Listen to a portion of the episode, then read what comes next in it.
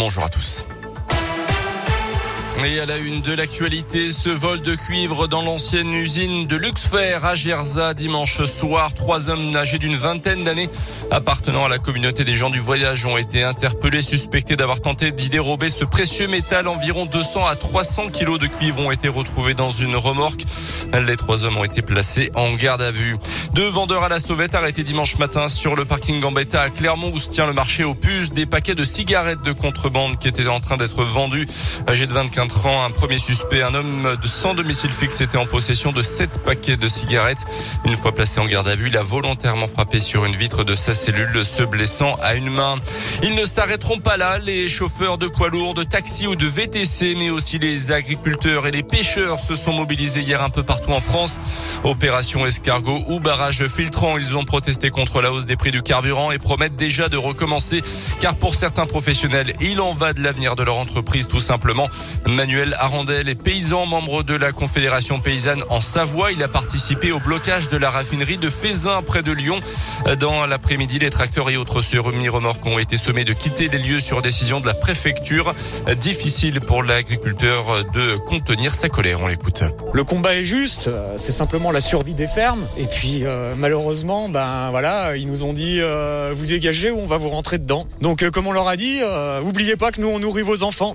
Et quand il y aura plus de paysans, et ben euh, comment vous ferez quoi? Je pense que le gouvernement il se rend pas compte de la gravité de la situation sur euh, des entreprises, pas que les agriculteurs, les transporteurs. Moi j'ai des transporteurs qui me disent ils vont couler dans les jours qui viennent. Il y a des fermes qui passeront pas l'année. Donc euh, non, le gouvernement il ne se rend pas compte. Ils ont donné des primes à chacun pour essayer de calmer, mais voilà, on n'éteint pas un incendie avec des gouttes d'eau. Les agriculteurs mobilisés ont demandé des mesures concrètes comme le blocage des prix. Ils n'excluent pas de nouvelles actions coup de poing si rien ne change dans les prochains jours et les prochaines semaines. Dans le reste de l'actu, la situation en Ukraine toujours très très tendue. Le président ukrainien s'est déclaré prêt à tout discuter avec son homologue russe Vladimir Poutine s'il accepte de négocier directement avec lui. Il demande également des garanties de sécurité. La France a acheminé hier 55 tonnes de matériel médical et informatique, du lait pour enfants également ainsi que des groupes électrogènes vers l'Ukraine via la Pologne.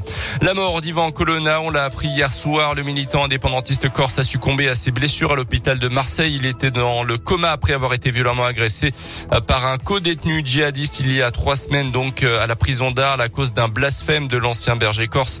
Une agression qui avait entraîné de violentes manifestations en Corse. Le préfet, le porte-parole du gouvernement Gabriel Attal appelle au calme et au dialogue. Yvan Colonna purgeait une peine à perpétuité pour l'assassinat du préfet de Corse Claude Erignac en 1998. Que gagnent les joueurs de Ligue 1 de foot? L'équipe dévoile aujourd'hui ce que touchent les stars du championnat. On retrouve en tête Neymar, 4 millions d'euros bruts par mois. Ensuite, 3 millions 3 pour Messi, 2 millions 2 pour Mbappé. Sur les 23 premiers de ce classement, 21 jouent au Paris Saint-Germain. Le premier Clermontois, c'est Momo Bayo avec 50 000 euros par mois. Deux fois moins pour le coach Auvergnat Pascal Gastien. Bon dernier du classement des entraîneurs. Le premier, c'est évidemment l'entraîneur du PSG avec un peu plus d'un million d'euros bruts par mois. Bah voyons. Ça suffit largement, je pense. Ouais, je pense qu'il est bien, hein, pas de problème pour lui. Tranquille. Le niveau de jeu du PSG et l'implication qu'ils mettent. Ils viendront le 9 avril, là, clairement, Ouais. on aura des places. On va euh, leur à vous montrer. Bon, on va leur montrer ce que Hein. c'est. Une équipe qui a la dalle sur le terrain. hein. On espère que ça ira mieux pour le Clermont Foot prochainement. C'est pas la joie de Ah, la victoire à. Marseille. Non, non, non. Amir, dans un instant, la météo du jour et puis on vous retrouve dans un petit quart d'heure, la, la question vie quotidienne. Oui, à tout à l'heure.